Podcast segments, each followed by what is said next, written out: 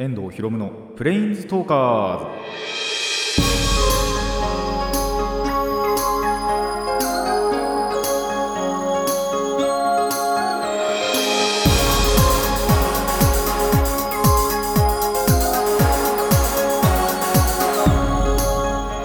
ラジオの前の皆さんこんにちは。遠藤博夢のプレインズトーカーズ。パーソナリティの遠藤博夢です。この番組はマジック・ザ・ギャザリングのプレインズウォーカーたちがさまざまな世界へ旅できるがごとくさまざまな話をしようという番組です。まずあの前回の放送でですねあの朗読をしまして3月という詩をお読みしましたね。でその中にまあ3月ながら雪が降るっていう描写がありまあそれはね今ではその時代が時代なんで場所によるあのー誰だっけ？前読んだのがえーっとあ誰だったか忘れちゃったけどあの石川県の人ということであの日本海側なんで、まあ、3月でも雪が降るんだろうっていうのを聞いたんですがあの3月に雪降りました。関東で。嘘だろうと思いましたけど。いやーびっくりしましたね。いやあの僕の地域は降ってなかったんですよ。あでなんで分かんなかったんですけどあのツイッターとか見てみると意外とその東京の方とかでは雪が降ってたと。まあその後あのニュースとか見てもその日は雪が降ってたあまあ天気予報でも確かに雪降るみたいなこと言ってたんですけどまさか本当に降るとは思わないじゃないですか。しかもこの3月に。で最近あったかかったんでいやーびっくりしたなと。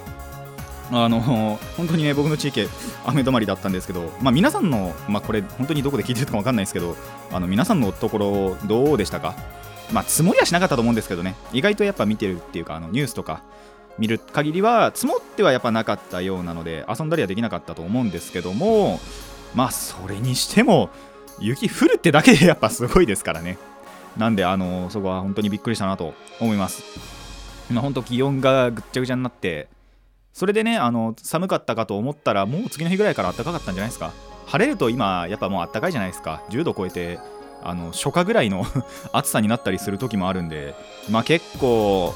気温ぐっちゃぐちゃで体調管理がというか、まあ、免体そのものの免疫力が下がっちゃうんじゃないかなってやっぱ思うんですよ。でまあそれで免疫下がっちゃうともう一つの脅威がやってくるわけじゃないですか。今。それがあるんでまあまずはね気持ちからしっかり持ってあの免疫力はねあの高めていけるといいんじゃないかなと思います。まあ免疫力高める結構ニンニク食べるとかね。あのけ1個すごい最近すごいのが出たらしくってあの伝説のスタ丼屋ってあるじゃないですか。あそこがなんかすごいスタ丼出してきたんですよね。ニンニク量がめちゃくちゃあるっていう。そういうの食べて免疫力高められたらいいんじゃないかなと。あといろんなものの免疫の高め方ってやっぱあるらしくってちょうど今朝のニュースで見てきたんですけどあのちょっと軽くストレッチしてみるとかあと日光浴するとかそういうのって結構免疫力高まる。あと笑ったりとかあのー本当にそのお笑いのやつとか見て笑ったりするとそれでも免疫力上がるって聞きましたしあとこれはなんかまだそんなに研究が進んでないらしいんですけどワンチャンあの猫のゴロゴロ喉鳴らしも効くんじゃないかって言われてたりはします。これについてはあの実証がないらしいんですけどあの前者3つはですねあるらしいのでそういうのを実践してあのウイルスに負けない体をね作っていただきたいなと思います。まああのー日本ほど警戒してない国もないんですけどね。日本が一番警戒してないっていう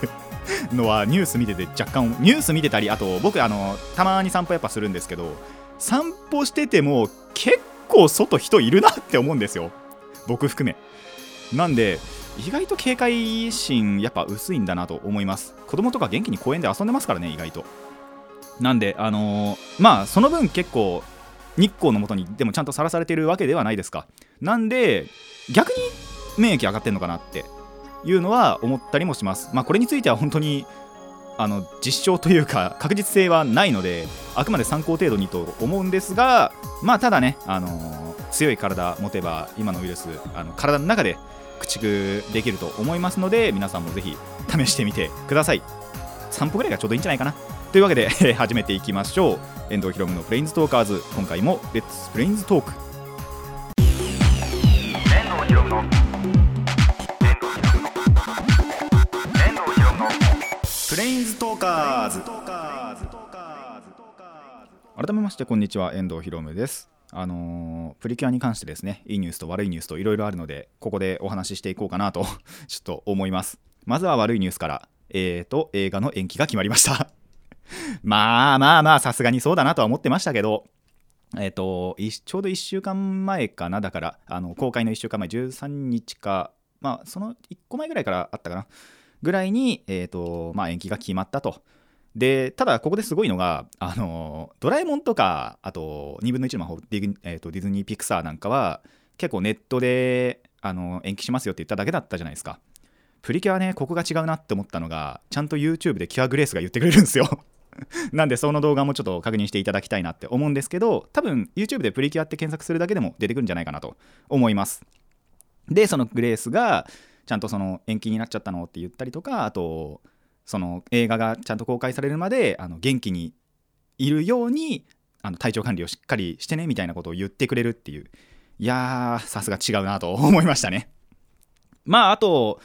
ネガティブな方にだけ捉えるんじゃなくてポジティブにこれ捉えてみるとあのダンスの練習時間増えたなって思うんですよ。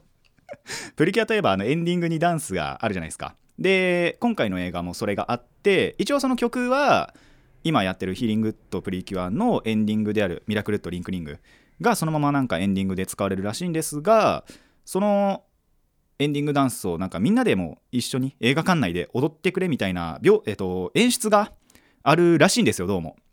なんで、えっと、そのダンスを覚える時間が増えたんじゃないかっていう考えをするとまああながちねあの悪いことだけじゃないのかなと思います。まあ、僕は手だけにしようかなと思ってますけど。まあそんな感じで、えっと、まずは1個悪いニュース。で、こっから、まあいいニュースなのかな。まあいいニュースもあり、あと、ただただ僕が嬉しかったっていうだけの話なんですけど、あのー、あ、これどうしよう。こんなやった方がいいのかな長くなっちゃうかな。まあいいや、えっ、と、ちょっと前にですね、あ、違う違う。そうだ、その秋映画、秋映画じゃねえ、春映画の公開にあたって、えっ、と、これ土曜日の2時から、まあ、基本的に毎週やってるんですけどアニソンアカデミーっていう、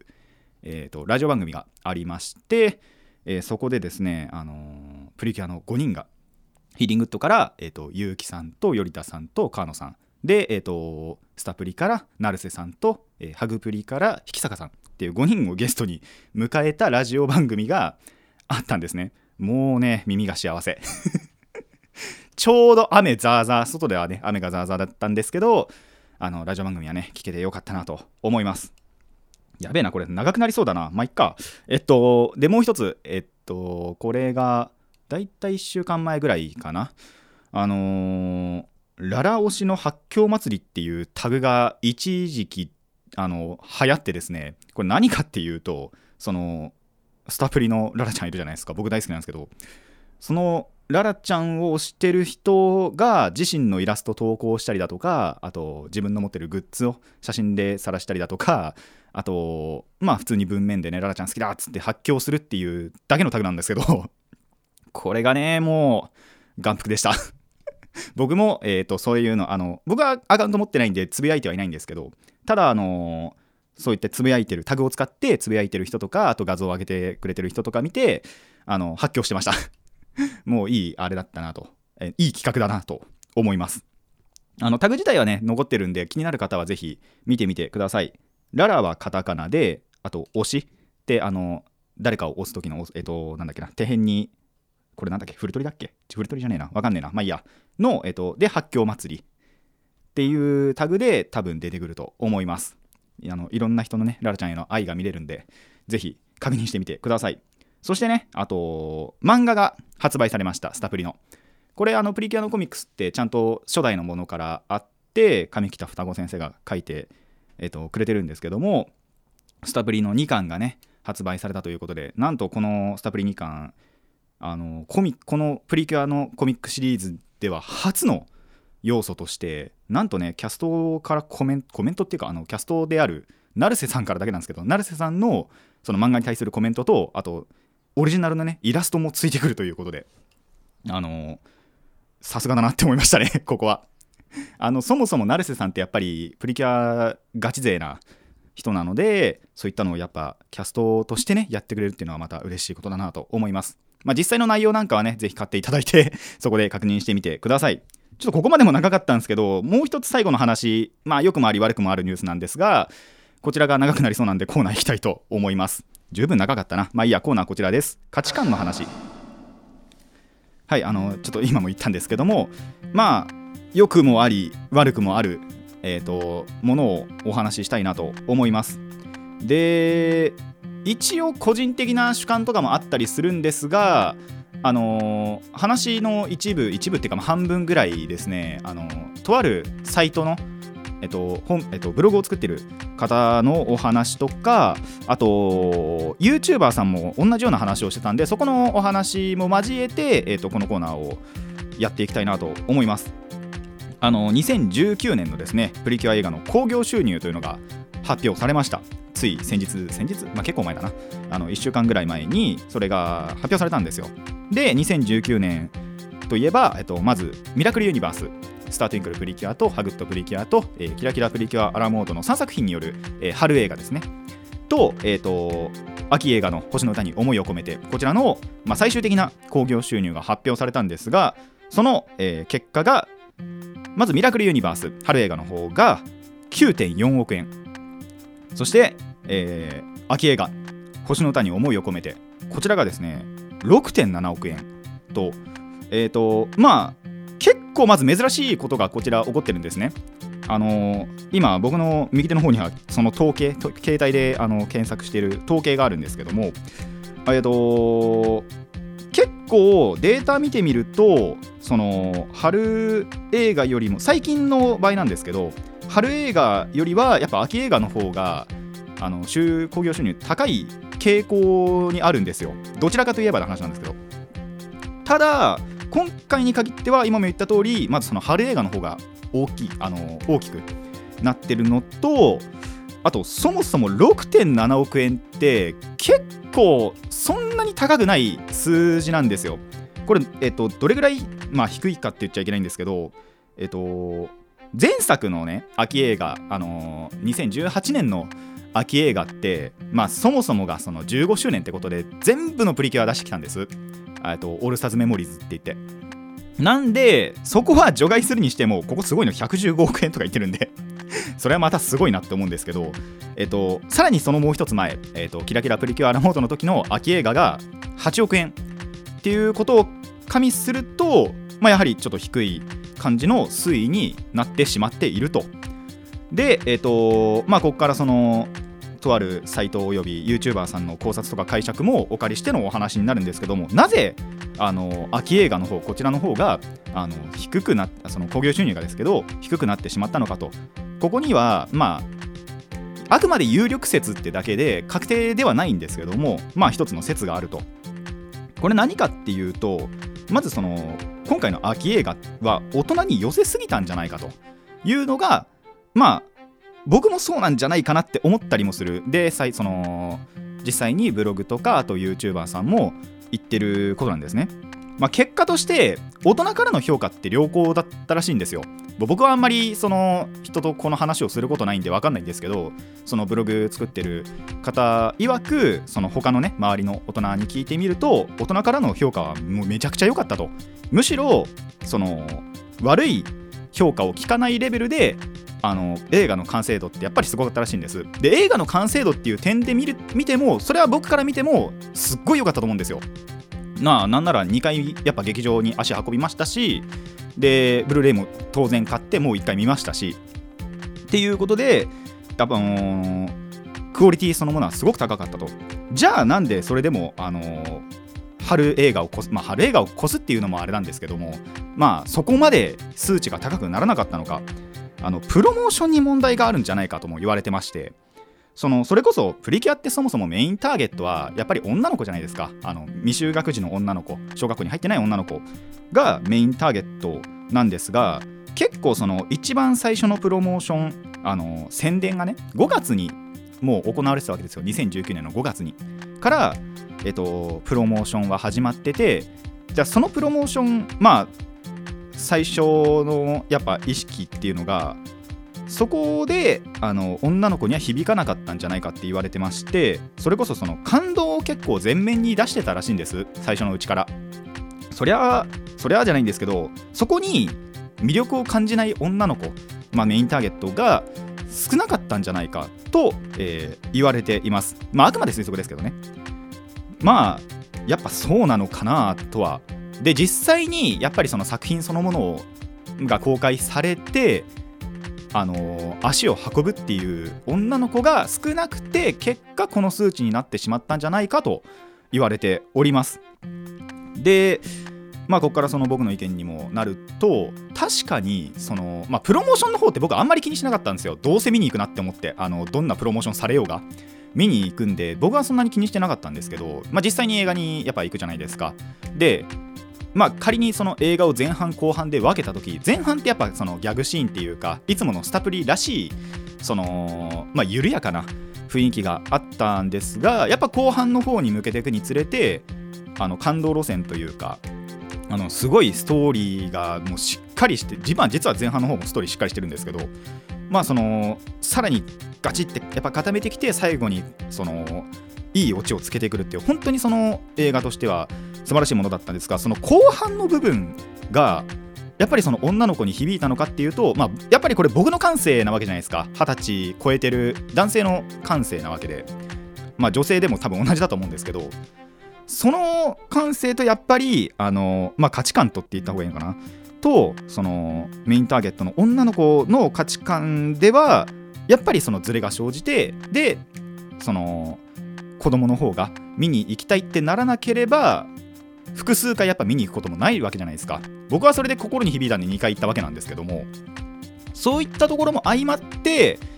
あの数値が伸び悩んだというかのかなとは思いますね。であのそれこそあと歌。星の歌に思いを込めてってことで。まあ僕すごい今大好きって言ってる「トゥインクルスターズっていう歌もありますけどあれのプロモーションももしかしたらその少なかったというかあと劇中に流しちゃうんでどうしても一緒にダンスとかができないのかなっていうそういったところも含めてあの、女の子からのメインターゲットからの評価が少し落ちたんじゃないかとはやはり思います。まあ実際どうなのかな分かんないんですけど。でその映画のね監督の方からはやっぱりその感動を結構前面に押し出してたりだとかあと幅広い世代からの反響っていうのを望んでたらしいんですよ。でそれって一応成功は確かにしてるんですけど逆にその良くも悪くも大人に寄せすぎたのかなっていうのがその今回のこの数値の、あのー、実態なんじゃないかと言われております。でまあ、これを裏付けるっていうわけじゃないんですけど僕とあるテレビお笑い関係の、あのー、お笑い番組のやつで聞いたことがあるんですけど流行は子供が作るもの。っていう言葉を聞いたことがあるんですよ。でこれって結構的いてて例えば今のやっぱお笑い芸人多分一番流行っててチョコレートプラネットとかかな。あれってすごい今子供に流行ってるじゃないですか。あの TTTTTTT ってやる。あれとか、まあ、あと EXIT とか四世闘神だとか。で子供が真似しやすいそういったあのお笑い芸人というかネタとかが芸風が子供に受けてで流行にどんどんなってってる。でこれってお笑いだけじゃなくって歌もそうじゃないですか。ありますよね。最近あの子供から流行ってもう感染してってどんどんどんどん広がってレコード大賞も取った「パプリカ」あれもやっぱ最初は子供からじゃないですか。であのそもそもがそういった年代の子たちが歌ってますしあとそういう子たちでも踊れるようなダンスなんでやっぱりその同世代の子たちがみんな真似してるわけですよ。でどんどんどんどん広がってってるわけじゃないですか。だからこれをその聞いてからだとやっぱ今回のその映画もちょっとその数値が伸びなかったのはまえっと辻褄が合うのかなっていうのはちょっと感じました。でまあ、春映画がそもそも売れた理由としてやっぱり話題性それこそそのオールスターズメモリーズ2018年の秋映画ですけどそれもやっぱ15周年ってことでお祭りあのお祭り騒ぎということもあってやっぱ115億っていう歴代でも結構高めな数値のを叩き出してるわけなんですけどもやっぱそういうのもその今までのが全部出るよっていうのが前面に押し出されて話題性を呼んでまあいっぱいその子供たちが来るっていうことを考えるとその失敗というわけでもないんですけどただやっぱりその数値がいかなかったのはそういったところに起因してたのかなっていう感じはまあなくはないなと理由としても実際どうかわかんないですけどやっぱりその理由はなくはないんじゃないかなとえー思います。まあ本当にこれって言い訳にしかあの数値が低かったことの言い訳にしかならないんですけどあとまあサイトとかでもね言われてることなんですけどやっぱ数字がそのまま評価じゃないわけですよ。なんでもしあのーまあ後々ねこの作品っていうかプリキュア映画をまあどっか見たいなって思った時にこの数値を実はその無視してほしいというか本当にその星の歌に思いを込めてはあの僕の中でもそうですし結構やっぱいろんな人の中で響いてて、まあ、大人にっていうこともあるかもしれないんですけどただ、えっと、そういった部分があるので、あのー内容をねちゃんと見て評価していただきたいなと思います。まあ、ブルーレイとか DVD であればねいつでも買えると思いますので後々、あのーまあ、この映画を見てみようとかっていう時とかあとはまあそうですね子供お子様ができて、まあ、これを見せたいって時に数値で選ぶんじゃなく評価サイトとかでね あのやっていただきたいなと評価していただきたいなと思います。本当にあの星歌の方もまあ未来も当然なんですあの当然なんですけどいい映画なので見るという際には見るという際にはっていうかあの映画を選ぶ際にはぜひこちらを選んでいただきたいなと思います。まあそれがねあの子供に対していい影響になるかどうかはちょっとまた分かんないですけれどもまあやはり一緒に見てみるといいんじゃないかなと思います、えー長くなったな。以上価値観の話でした。遠藤ひろむのプレインズトーカーズ続いてはこちらです。ニュースの話。まあニュースの話っていうほどのことじゃないんですけどあのちょっと最近密かに流行っているという、えーものを紹介したいなと思います。なんか最近ツイッター上とかであのアマビエというもののイラストを、えー上げてあ、まあ、自分で描いてあげるという方がいるそうで。でそれなんでかっていうとなんでかっていうかまずアマビエのその説明からしようかな。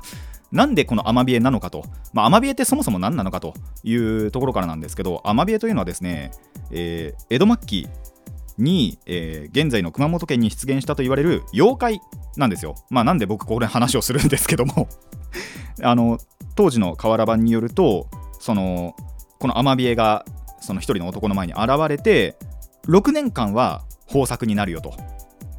言った上でただし病気があの疫病が流行したら自分の姿を映して人々に見せるようにと伝えて予言して海中にまた戻っていってたっていう、えー伝説があるらしいんですよどうも。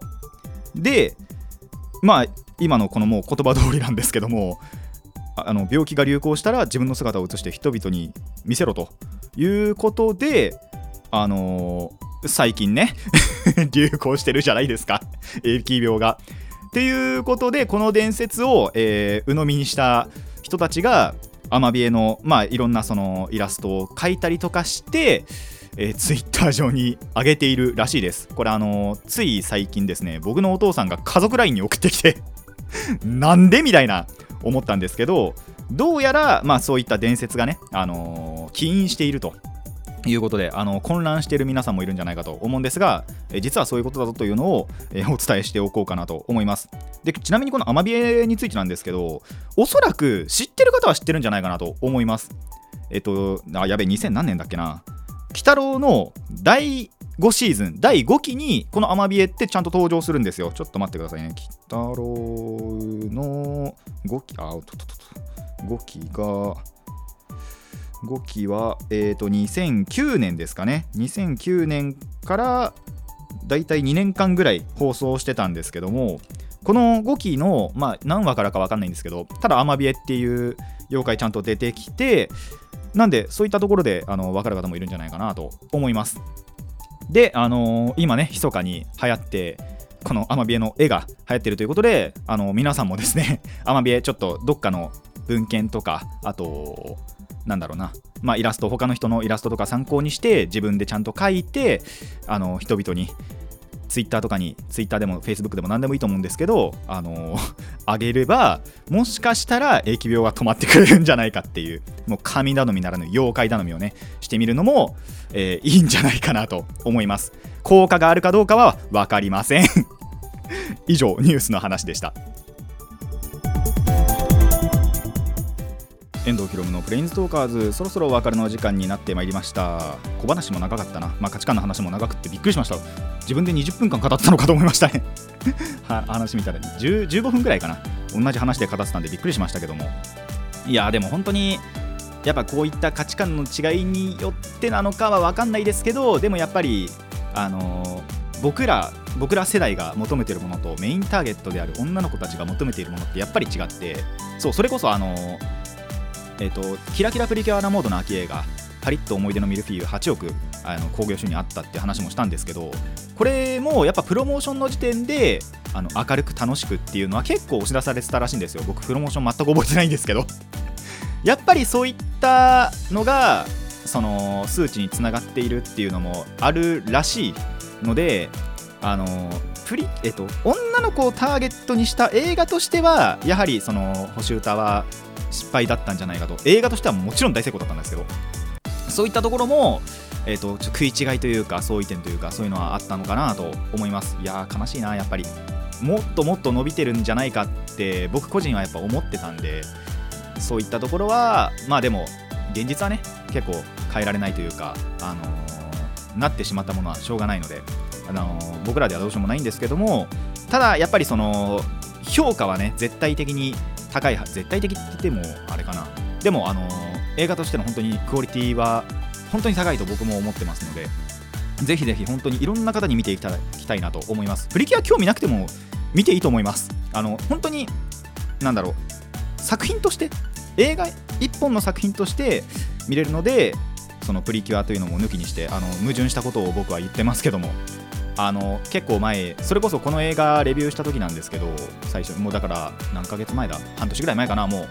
うにはあのやっぱプリキュアの作品その単品映画っていうこともあるので単独か単独映画ってこともあるんでやっぱりそのちゃんと本編を見てからじゃないと理解できないんじゃないかっていうことを言ったんですよ。ただまあちょっとこうもなってしまうと そんなこと言ってらんないかなっていう。あとあくまでその楽しむならですよより。なんでまずはまずその映画1本として見るんだったらそのまま見てもいいんじゃないかなと。でそっからやっぱスタプリハマる人とかもいるらしいんで。なんであのぜひね後々見るという時にはこの星歌は忘れないでほしいなと。で数字だけでねあの評価を、えー、としないでいただきたいなと思います。あのアマビエに関してはねあの本当に僕もびっくりしたんですけど。どうやらそういうことが本当にねあるらしいのであのーぜひぜひでもねえかな。やりたいと思った方はねやるといいんじゃないかなと思います。まあ僕は結構こういう妖怪話っていうかは好きなんで鵜呑みにはしないですけど ただあのまさかねこんなタイミングでそういう妖怪の話が持ち上がってくるっていうのは意外だったんでそういった点でもねこの話をあのアマビアの話をさせていただきましたけどもいやー効果あるのかな？あるんだったらねもうみんなで書いてみんなであげようって思うんですけどまあ実際ねどうかわかんないんでまあ信じてみるのもありなんじゃないかなと思います。皆さんぜひやってみてくださいね。僕はあの Twitter アカウント持ってないんであげることできないんで。どうしようもないんですけど。せいぜいあれかな。友達とかの LINE に送るといいのかな。まあ皆さんもねもしあのやる機会あれば やってみてください。てかまず絵心ねえわ。僕絵全然描けないんですよね。なんでちょっとややらないと思うんですけども。ぜひあの絵に自信があるという方はやってみてください。え番組ではお便りを募集しております。疑問や反論意見はもちろんのこと朗読してほしい作品も募集しております。どのお便りもラジカスネットのメール送信フォームまでお寄せください。であとあの前回ねあのファミレスとかは混んでるのかどうかみたいな僕からの疑問もあるんでそれでも答えていただきたいんですが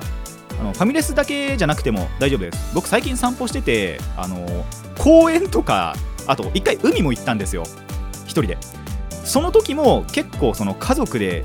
公園とか海とかに行ってるグループを見かけたのでおそらく家族だろうなみたいな。家族とかまあ親戚とかまあ友達同士の集まりとかだとも思うんですけどそういったそのグループであの外出してるのをちょいちょい見かけるのでまああながちファミレスだけじゃないんだなっていうのは思いましたがまあ他にもそういった目撃情報あれば あのコメントで寄せていただきたいなと思います。それでは今回はここまでといたしましょう。遠藤ひろむのプレインズトーカーズ。ここまでのお相手は遠藤ひろむでした。また次回もレッツプレインズトーク。